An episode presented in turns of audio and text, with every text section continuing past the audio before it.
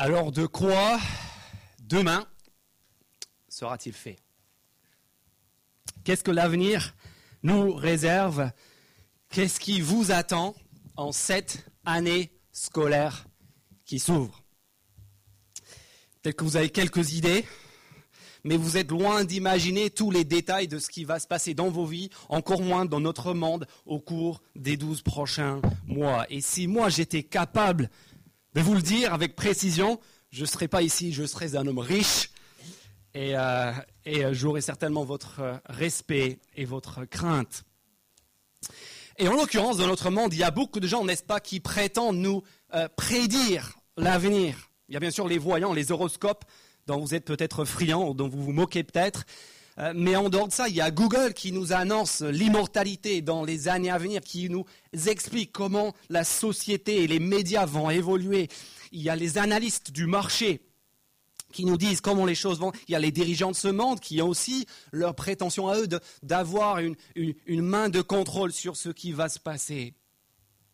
Et nous reconnaissons tous, je pense, chez l'individu qui est capable de prédire avec précision ce qui va arriver, un, pouvoir réel, une autorité redoutable qui contraint, qui force le respect. La prétention de la Bible, en fait, elle est très simple au milieu de toutes ces affirmations-là, de toutes ces personnes-là qui voudraient ou qui prétendraient maîtriser l'avenir, la Bible est très claire. Elle nous dit qu'en réalité, il y a un seul individu, une seule personne qui maîtrise totalement le passé, l'histoire, passé et futur. Et ce n'est pas un être humain, c'est quelqu'un qui s'appelle l'Éternel, celui qui est celui qui n'est pas contraint par les limites du temps, celui qui est en dehors du temps, celui qui n'a ni commencement ni fin. Et c'est lui qui nous parle à travers le passage qui vient de nous être lu. Donc je vous invite à, reprendre vos Bibles à la page 668, 468, euh, pardon, pour regarder ensemble cette affirmation monumentale, comme quoi c'est Dieu et Dieu seul qui est le maître de l'histoire. Cette affirmation, elle demande à être prouvée, n'est-ce pas? C'est facile à le dire comme ça, que Dieu maîtrise le temps, l'histoire, les événements. Mais il va falloir prouver cette affirmation et nous allons le faire de façon tangible dans l'histoire, dans des faits avérés qui sont déroulés dans notre monde. Mais en même temps, et c'est sur cela que j'aimerais attirer votre attention ce matin, si cette affirmation s'avère être vraie, il y a là pour chacun de nous, qui que l'on soit, un immense espoir, un immense réconfort. Et en fait, le réconfort, c'est précisément ce que Ésaïe veut produire depuis le début du chapitre 40 de son, livre que nous sommes en train de regarder ici depuis quelques semaines. Il a commencé au début du chapitre 40 en disant, quoi En disant, consolez, consolez mon peuple, en annonçant le réconfort à tous ceux qui voudraient bien entendre son message. Et dans la vie de ce peuple, tout part en live tout part en live. Leur ville, leur pays a été détruit. Leur peuple a été déporté, se trouve en Babylone, à des centaines de kilomètres de chez eux, dans l'esclavage, réduit à des conditions de vie souvent épouvantables. Et devant tout ce qui se passe, en fait, leur question, c'est bien sûr la nôtre, c'est peut-être la vôtre ce matin. Face à ce qui se passe dans ma vie, face à ce qui se passe dans notre monde, est-ce que c'est une illusion pure de placer notre confiance en le Dieu de la Bible? Ou bien s'agit-il du seul choix raisonnable et sensé?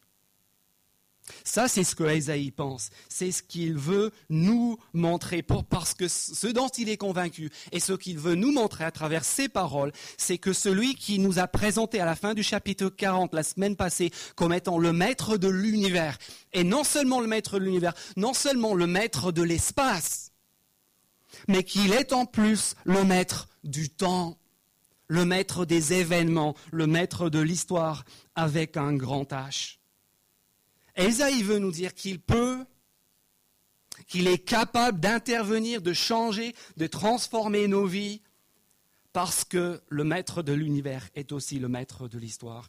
Et pour le prouver, regardez maintenant dans le texte, pour le prouver, il va intenter un procès en deux temps. Un procès en deux temps qui oppose Yahweh, l'éternel, le Dieu qui est, qui est en dehors de l'histoire, qui se dit maître de l'histoire, qui s'oppose ce Dieu-là, le Dieu de la Bible, le Dieu de Jésus-Christ, aux nations et à leurs idoles, et en premier lieu à Babylone, qui, détient en captivité le peuple euh, qui se disait le peuple de Dieu. Donc il y a un procès, Dieu versus les nations et leurs idoles, et ça se déroule en deux temps. D'abord, il y a les versets 1 à 20 du chapitre 41. Regardez-les avec moi. C'est la première partie du procès. Et là, Ésaïe, il appelle à la barre le passé. Le passé, ce qui s'est déjà produit. Ensuite, à partir du verset 21, le procès reprend. Regardez verset 21. Plaidez votre cause, présentez les arguments de votre défense. Et Ésaïe appelle son deuxième témoin à la barre. Non seulement le passé, mais le futur. Il pose la question d'abord aux nations et à leur Dieu. Qu'est-ce que vous avez vu venir? Qu'est-ce que vous avez fait comme prédiction? Et le verdict de ce procès est clair et il est sévère. Et c'est ça que vous avez dans vos bulletins déclinés en plusieurs parties, c'est ce qu'on va voir ce matin.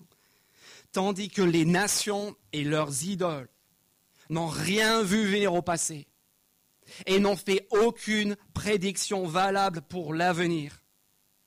Dieu, Yahweh l'Éternel, est démonstrablement le maître de l'histoire, passée et future. Qu'est-ce que ça change pour nous? Voilà ce que ça change pour nous. Je ne suis pas juste en train de vous lancer des, des, faits comme ça. Voilà ce que ça change pour nous. Ça change quelque chose parce que ce qu'on voit à travers tout ce texte, c'est que non seulement il est maître de l'histoire, maître des événements, mais en plus, il orchestre tout pour le réconfort de son peuple et pour le bien et le salut des nations. D'abord, donc, les versets 1 à 7 du chapitre 41, et là le procès commence.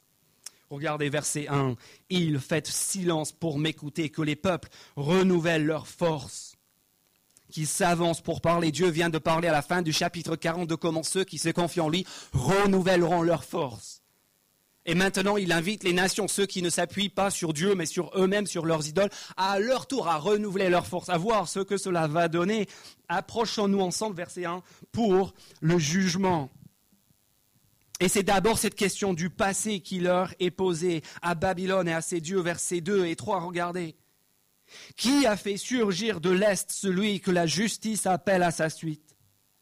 Qui lui a livré des nations et soumis des rois, qui a transformé leur épée en poussière et leur arc en un fétu de paille qui s'envole. Il s'est lancé à leur poursuite, il circule en paix sur un sentier que ses pieds n'avaient jamais touché.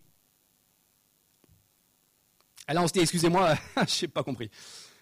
Sous-titre, s'il vous plaît, Esaïe.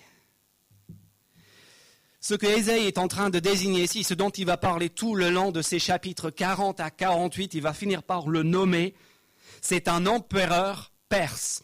Un empereur perse, pas juste un homme, qui, il est présenté comme un homme, mais c'est un homme qui personnifie, qui représente tout un peuple, qui représente la première puissance militaire du monde à venir.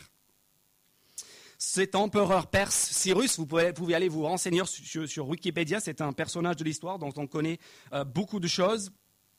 Et Esaïe annonce sa venue ici. C'est Cyrus qui va dépouiller Babylone en 539 avant Christ. Ça, c'est un fait avéré. C'est lui qui a provoqué la chute de Babylone. Babylone qui retenait captif tout le peuple de Dieu en 539. Mais voilà ce qui est intéressant. Esaïe écrit ces paroles au cours du 7e siècle. Il annonce avec précision ce qui va se passer et comment les événements du monde vont impacter la vie de son peuple plus d'un siècle avant les faits. Et là, il est en train d'évoquer très clairement la facilité exceptionnelle, bien documentée d'ailleurs, des conquêtes de Cyrus. La panique que ça a venu susciter. Regardez ils transforment leur épée en, poussière. Verset 3, c'est comme si ses pieds ne touchaient même pas terre, tellement il va vite. Et d'ailleurs, c'est documenté la, rapidité, la, surprise que provoquaient ces, attaques, la panique que cela semé. Le temps que tu le regardes, c'est déjà trop tard, il est passé, tu ne vois que la poussière derrière lui. Ce qu'on lit ici, c'est comme si quelqu'un, pendant la guerre franco-prusse en 1870, était capable de dire avec précision ce qui allait se passer à notre époque, au début du XXIe siècle. Vous pouvez parler de la chute des, tours jumelles, des attentats de Paris, de la montée du terrorisme euh, euh, islamique.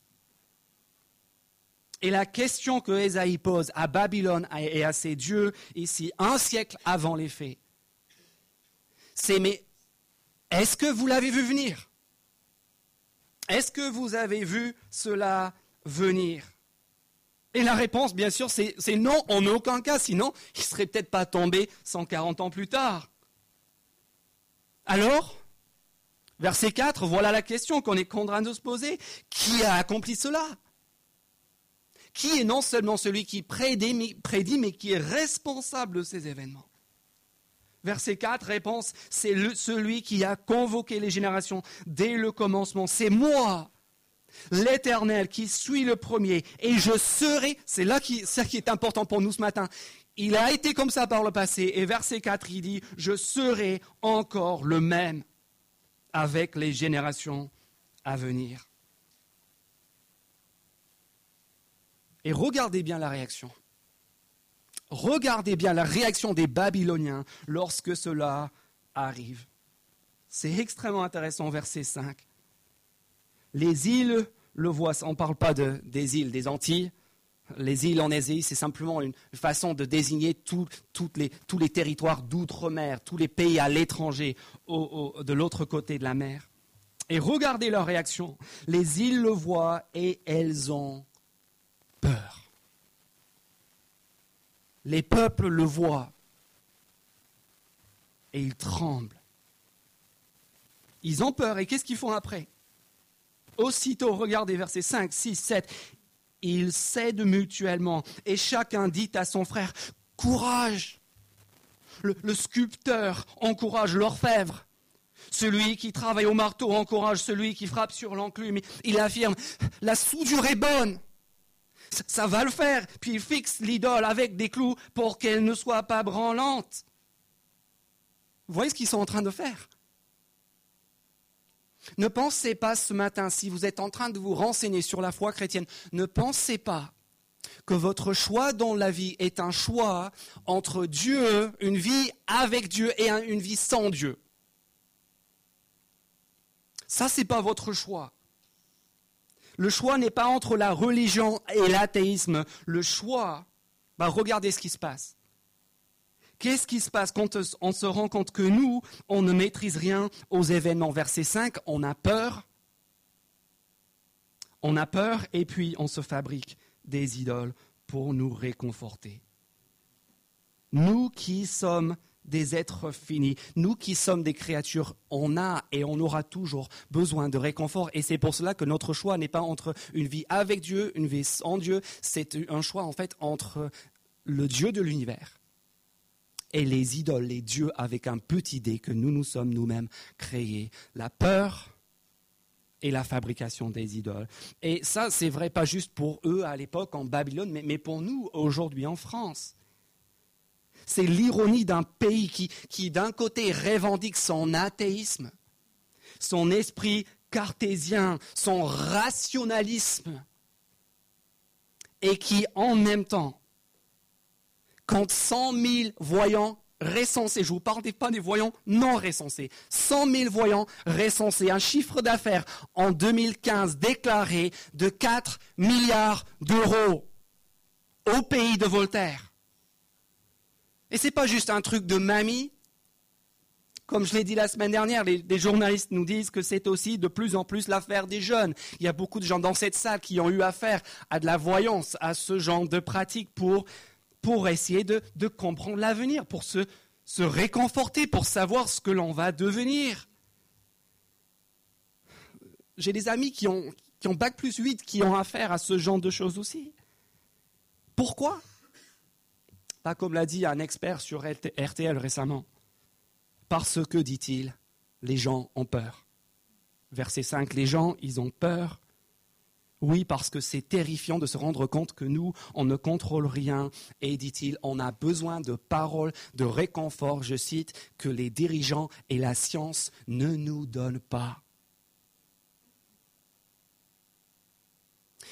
C'est aussi la, cette histoire d'idolâtrie, c'est aussi la tragédie d'une société qui nous dit constamment, constamment, le bonheur est à votre portée.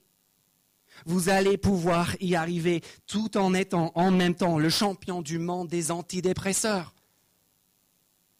qui compte presque autant de psy que de soldats dans l'armée de terre. Près de 100 000 chez qui un Français sur trois se rend. Pourquoi Pour comprendre, pour être réconforté.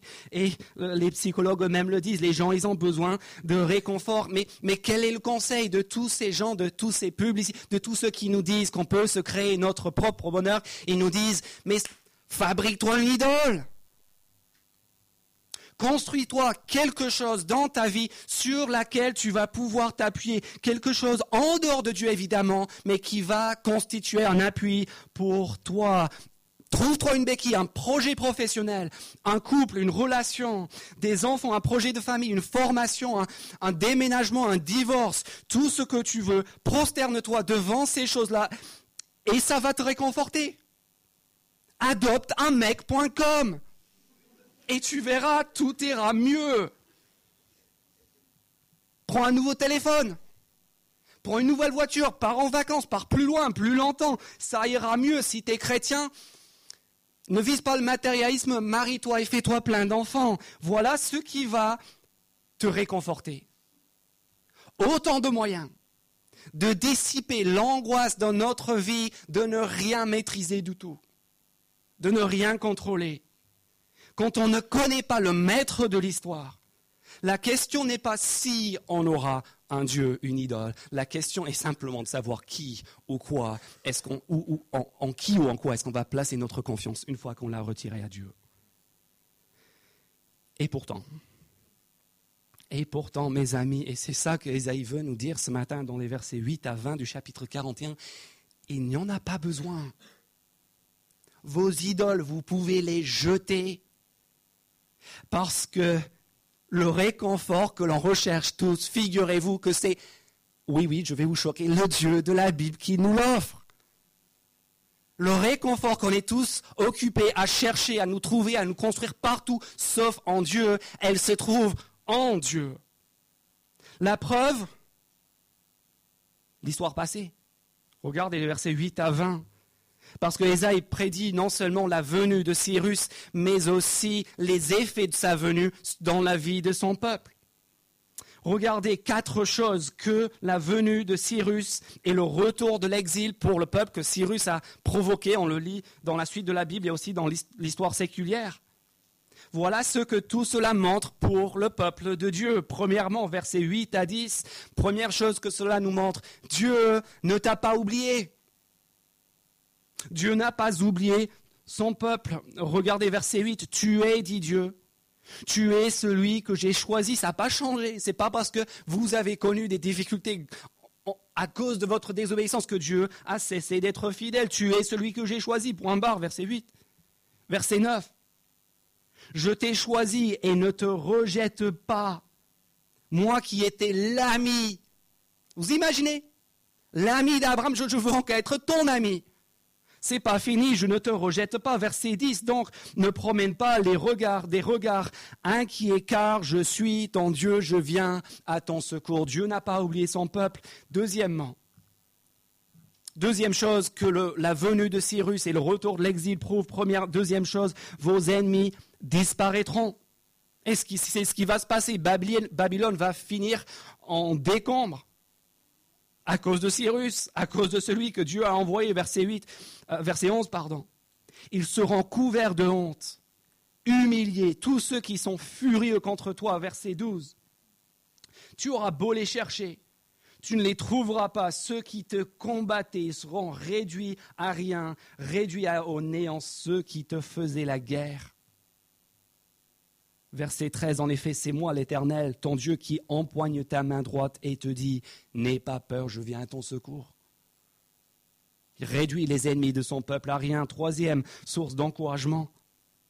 Votre faiblesse personnelle sera transformée en force incroyable. Votre faiblesse personnelle transformée en force incroyable. Verset 14, regardez. N'aie pas peur. Vermisseau. C'est pas un compliment. Bande de vermisseaux. Mais c'est un peu comme ça qu'on se sent des fois, n'est-ce pas? C'est comme ça que le peuple de Dieu se sentait à ce moment-là, un, faible vermisseau, faible reste d'Israël. Mais ce n'est pas un problème. Pourquoi? Parce que regardez la suite. Le vermisseau usé deviendra, verset 15, un traîneau tout neuf. Je vais faire de toi un traîneau de battage tout neuf, verset 15, garni de pointe. Ça ne nous parle peut-être pas, on n'est pas dans une société agricole. Mais en, gros, ce est en train de dire, c'est que le, le, euh, le, petit vermisseau qui, ressemble en, quelque part à un, grand traîneau de battage, en fait, ce vermisseau va devenir le traîneau de battage. Il dit, je vais remplacer ta pioche pourrie, trouée de rouille, par un tracteur John Deere de haut de gamme. La Skoda deviendra une Ferrari, si vous voulez. Et vous ferez, verset 16, votre joie de l'éternel quand vous verrez cette transformation spectaculaire de votre faiblesse personnelle en force remarquable. Et quatrième source de réconfort, verset 17 euh, à 20. Votre situation, votre situation, tu dis aujourd'hui, ma situation, elle est désespérée, c'est le désert. Il n'y a aucun avenir pour moi, c'est exactement ce qu'il disait. Et il, compare cela à un désert au verset 17. Il dit ce désert se transformera en jardin, en jardin d'épanouissement. Les plus humbles, verset 17, et les plus pauvres cherchent de l'eau. Il n'y en a pas, leur langue est desséchée par la soif. Ils sont dans le désert, mais il dit, verset 17, Moi l'Éternel, je répondrai à leurs prières. Verset 18, je changerai le désert en étang. Verset 20, je ferai pousser dans le désert toutes sortes d'arbres différents. Si vous voulez, Dieu, il fait un petit atelier euh, magique de, chez Jardiland. Il est capable de faire pousser tout ce que tu veux dans les endroits les plus improbables, les plus, difficiles, les, les, endroits les moins prometteurs. Quand Dieu parle, quand Dieu est maître de l'histoire, vous savez quoi? Le désert le désert, la situation désertique, la terre sèche, pousse, fleurit, s'épanouit, grandit au-delà de tout ce que l'on était capable d'imaginer. Et tout ça s'est produit. Esaïe l'annonce 140 ans avant les faits, et puis il s'adresse en fait à ceux qui vont regarder ces événements, ceux qui vont être les témoins de tout cela, pour leur dire, mais voilà, c'est quoi l'application, c'est quoi la conclusion? C'est martelé tout le long de ces versets. N'aie pas peur. N'aie pas peur. Parce que moi, le maître de l'histoire, j'ai orchestré tout cela, les empires et les royaumes de la terre, pour le bien et pour le réconfort de mon peuple. Il n'y a pas rien à craindre. Le maître de l'histoire a lancé, 150 ans après les faits, ça s'est produit, n'aie pas peur. Et ça, c'est valable pour nous aujourd'hui. Cette vérité, elle est intemporelle. Dieu ne t'a pas oublié. Tes ennemis n'auront pas gain de cause. Ils transforment le désert, la situation désertique en jardin d'épanouissement. Ils transforment la faiblesse personnelle en force incroyable ce n'est pas Dieu qui est une illusion, mais les pauvres idoles sur lesquelles ces gens se sont jetés et qui ne servent à rien. Dieu est capable d'agir. Il a déjà fait dans le passé, il a déjà fait concourir toutes choses au bien de son peuple. Donc nous pouvons lui faire confiance, dit Isaïe. Ça, c'est la première partie du procès. Venons-en maintenant à la deuxième partie, verset 21 du chapitre 41 après l'interrogation sur le passé, où Dieu s'est montré fidèle, où il a montré qu'il était le maître des événements, maintenant il pose la question de l'avenir, du futur. Verset 22. Verset 21, plaidez votre cause. Et verset 22, voilà ce que je vous pose comme question. Quelle prédiction avez-vous déjà faites Révélez-le, nous y réfléchirons et nous saurons ainsi si elles se sont accomplies. Ou bien annoncez-nous l'avenir. Révélez ce qui arrivera plus tard, nous reconnaîtrons alors que vous êtes des dieux. Il voit qu'il n'y a pas de réponse en face. Puis il continue, regarde, faites seulement quelque chose. Je ne vous demande pas beaucoup, juste une chose. Parce que là, il dit pour l'instant, votre dossier est vide, j'ai rien à examiner devant le tribunal. Faites seulement quelque chose, regardez, que ce soit en bien ou en mal, mais, pour que nous le voyions, pour que nous puissions l'examiner ensemble, c'est pathétique, le dossier est vide, il n'y a rien à examiner. Et ça aussi, on peut le voir dans l'histoire euh, séculière. En fait, un peu comme nos horoscopes d'aujourd'hui, les prédictions recensées des dieux, des astrologues babyloniens sont, tellement floues, tellement ambiguës qu'en fait, ces prédictions disent tout est rien. C'est du vide. Et là, Isaïe dit, mais quel contraste.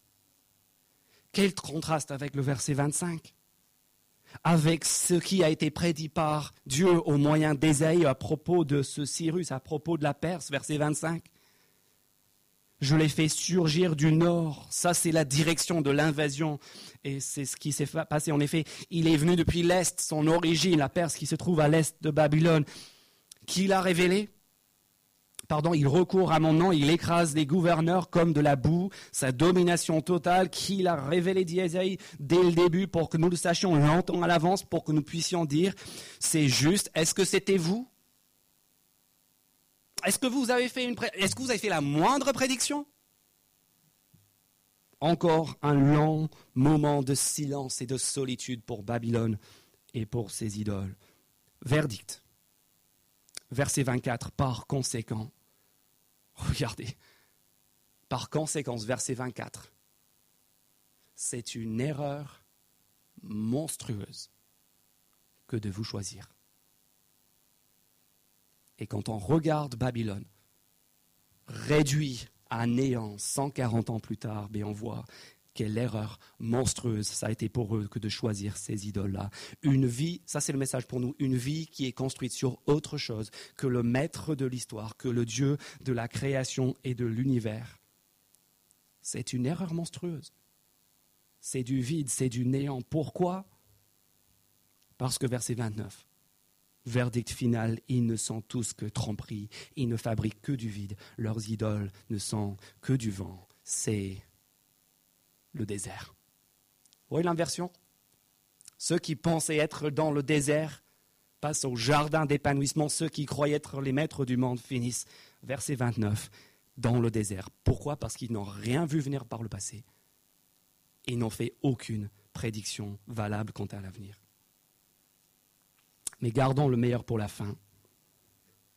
Parce que maintenant, dans le, verset, le chapitre 42, attention, le maître de l'histoire change de braquet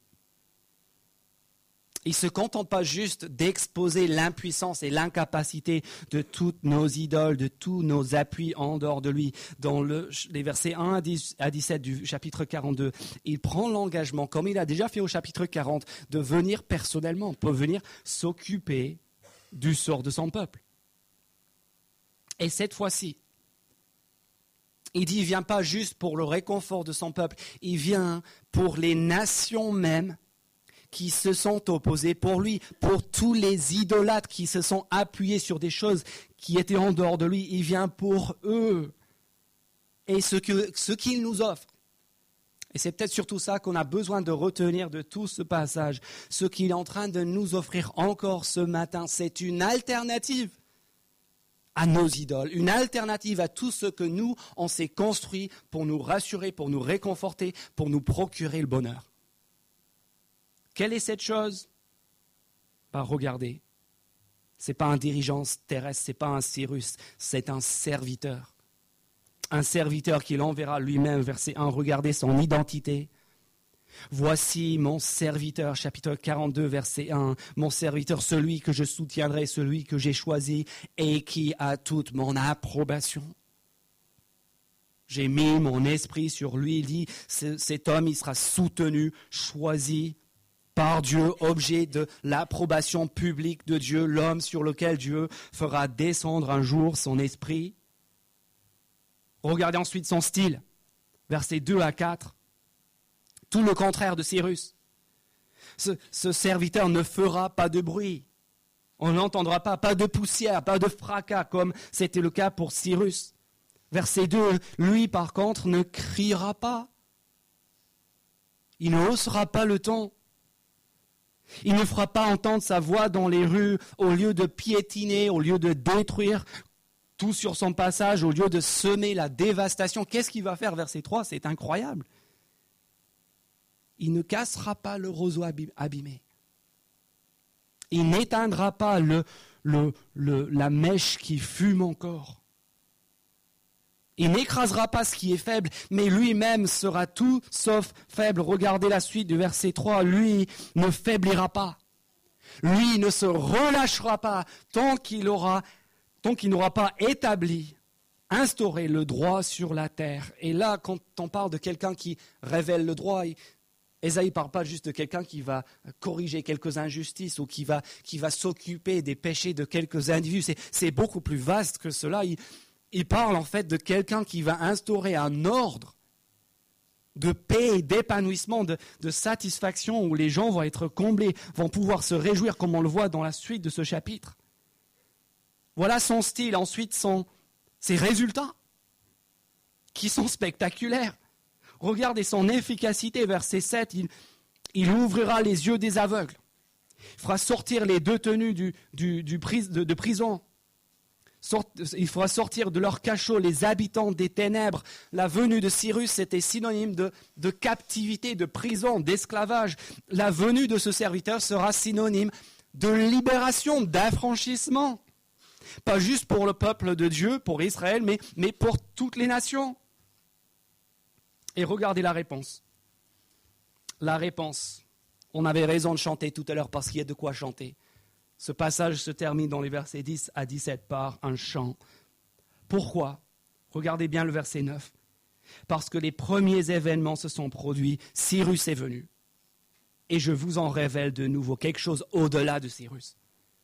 Avant qu'il ne soit en germe, je vous les annonce. Ça, c'est la logique. Il a, il a dit ce qui allait arriver par le passé. Il dit maintenant ce qui va venir dans le futur parce qu'il est le maître de l'histoire. Et quelle est la réponse?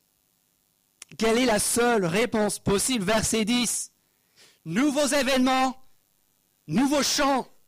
Chantez, verset 10, un cantique nouveau en l'honneur de l'Éternel. Chantez ses louanges depuis les extrémités de la terre. Vous les nations, vous les peuples, les habitants des îles. Et là, on voit dans les versets 11 et 12 que que tout ce qui existe s'exalte, les montagnes retentissent des cris de joie. Pourquoi verset 13 Parce que l'Éternel sort, parce qu'il vient à travers de son serviteur. Et qu'est-ce que cela produit? Regardez verset 16 un chemin qui s'ouvre dans le désert, l'image d'un nouvel exode, le peuple de Dieu racheté, ramené de l'exil, et verset 17, la folie Devant cela, la folie de l'idolâtrie est exposée aux yeux de tous. Et là, on se dit, waouh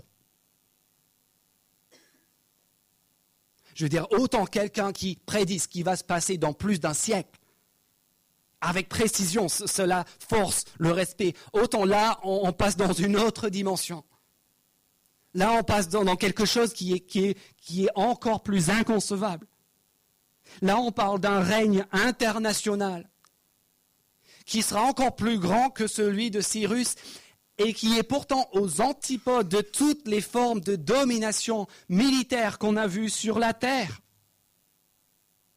Et autant Cyrus est venu en 539, autant ces promesses-là, universelles, à l'intention du monde entier, les promesses d'épanouissement, de joie, que le monde entier se réjouira, autant ces promesses-là restent inaccomplies ou partiellement accomplies lors du retour de l'exil grâce à Cyrus. Jusqu'à ce que un homme apparaisse justement dans un lieu désert. Un homme étrange qui attire des foules et dont le message est, figurez-vous, le début d'Ésaïe chapitre 40. Préparez le chemin du Seigneur. Et puis quand l'homme que Jean-Baptiste annonce arrive, que se passe-t-il? Quelle est la première chose qui, qui se passe?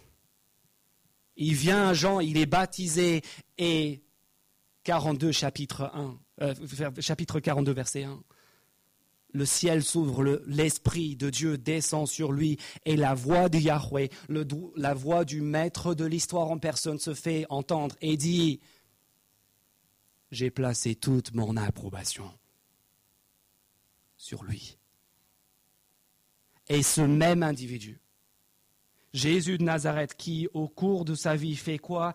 Ouvre les yeux aux aveugles, ouvre les oreilles des sourds, verset 7 il sort les captifs de leur prison, les détenus, de, les captifs du mal sous toutes ses formes. Lui qui présente sa croix comme un exode, comme un retour de l'exil. Lui dont on lit dans l'un des récits bibliques, dans l'évangile de Matthieu, je cite, qu'il ne cassera pas le roseau, qu'il ne brisera pas, pardon, le, le roseau, le roseau abîmé, qui n'éteindra pas la mèche qui fume encore, et surtout, qui ne faiblira pas, tant qu'il n'aura pas instauré le droit sur la terre, tant qu'il n'aura pas instauré son règne à lui, en se donnant lui-même à la croix. En fait, ce que Ésaïe et même ses auditeurs, plus d'un siècle plus tard, qui voyaient le retour de l'exil, qui voyaient l'avenue de Cyrus, ce que eux, ils ne voyaient pas encore, nous, nous le voyons. Ésaïe leur demandait, regardez, j'ai vu, je vous ai montré une chose qui s'est produite, maintenant je vous demande de me faire confiance pour la deuxième. Les premiers événements, verset 9, les nouveaux événements. Nous, qu'est-ce qu'on voit aujourd'hui en 2017 On voit les deux on voit Cyrus, on voit la chute de Babylone, on voit le retour de l'exil. Et puis, qu'est-ce qu'on voit d'autre? On voit ce serviteur, on voit, cet homme. Jésus-Christ qui, qui nous montre qu'on n'a plus rien à craindre. Dont la venue nous prouve que Dieu n'a pas oublié sa promesse, n'a pas oublié son alliance. Jésus devant lequel, on l'a vu l'année passée en Marc, les pires ennemis de l'humanité s'inclinent lui qui transforme la faiblesse en force, qui transforme le lieu désertique en jardin d'épanouissement, lui devant lequel on se rend compte une bonne fois pour toutes de l'inutilité, de la futilité, de la vanité de toutes nos idoles, de tous ces dieux et ces sauveurs qu'on s'est fabriqués par nous-mêmes. Jésus, en qui, chapitre 42, verset 10, un nouveau chant se lève, il y a un nouveau chant à chanter. Pourquoi? Parce que celui qui est venu pour le réconfort de son peuple vient désormais pour le salut, pour le bien, pour l'épanouissement de toutes les nations du monde entier. Le serviteur est venu. Le réconfort est désormais à la portée de, la terre entière. C'est pour cela que dimanche prochain, on ira sur deux rives. Et c'est pour cela aussi que si vous ne connaissez pas encore ce réconfort-là, si vous ne connaissez pas encore un Dieu, un fondement solide qui, à la différence des, idoles, tient la route, maîtrise le passé et l'avenir, la voie est libre, la voie est ouverte pour vous ce matin de placer votre confiance en lui. Pourquoi? Parce que le maître de l'histoire l'a voulu. Parce qu'il a voulu non seulement le réconfort des siens, mais le bien et l'épanouissement du monde entier. Est-ce que je peux vous inviter à prier? Avant de reprendre les derniers chants.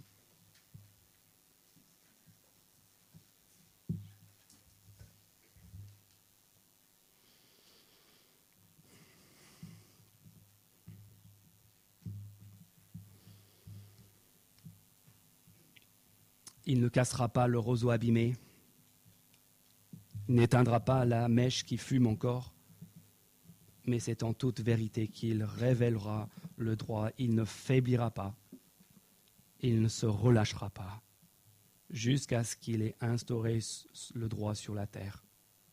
Les îles placeront leur attente dans sa loi. Notre Père, merci parce que à travers de ces paroles anciennes qui semblent très loin de nous, on voit que tu es sans aucun doute démonstrablement le maître de l'histoire. tu vois venir les choses, tu ordonnes les choses, tu fais concourir toutes choses au bien et au réconfort de ton peuple. Tu es plus grand même qu'un Cyrus, plus grand même qu'un César. Merci parce qu'on voit ce matin que face à tous ces grands dans les empires ne sont que des monuments historiques. On voit ton règne, ton règne instauré par ton serviteur Jésus. Merci pour sa venue, merci pour sa bonté, sa sollicitude, merci parce qu'il n'écrase pas le roseau abîmé. Merci parce qu'il vient ce matin pour libérer les captifs, pour nous donner la possibilité de nous réjouir, de fonder notre vie sur autre chose que le vide et le néant de ces idoles et de ces dieux qu'on s'est créés par nous-mêmes. Notre Père, permets-nous de te chanter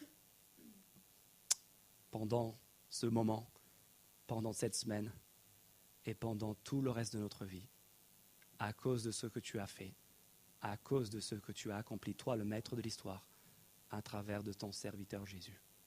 Amen. Amen.